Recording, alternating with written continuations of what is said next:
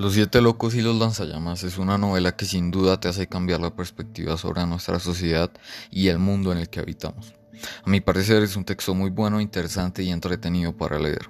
Los recursos innovadores que utiliza, como lo es ese narrador omnisciente a modo de comentador y que finalmente se convierte en un personaje más de la historia, la multiplicidad de relatos, los saltos en el tiempo, todas estas herramientas hacen de la novela un elemento digno de admirar y quizás algo adelantada al movimiento al que perteneció.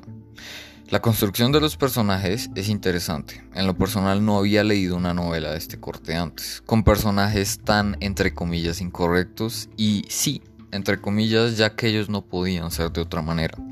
La sociedad los había convertido en esos monstruos, los había corrompido. Y ese es otro tema.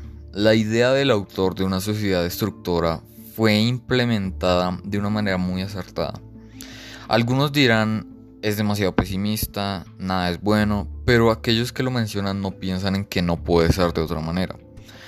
Para que Roberto Dartul pudiera escribir una novela coherente, debía convertir este relato en algo muy oscuro, con una atmósfera gris. Ahora, esta novela tampoco es perfecta, como todo tiene sus contras. Por ejemplo, el nivel tan alto de exageración que está presente.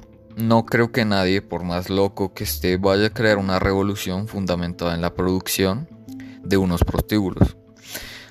Otro punto en contra serían las descripciones tan profundamente extensas y detalladas que tiene la novela. Ojo, no digo que no sean necesarias, claro que lo son, pues aumentan la atmósfera del texto, pero a mí me parecía tedioso leerlas. Sabiendo esto, tú que estás escuchándome, te recomiendo probar leer este texto.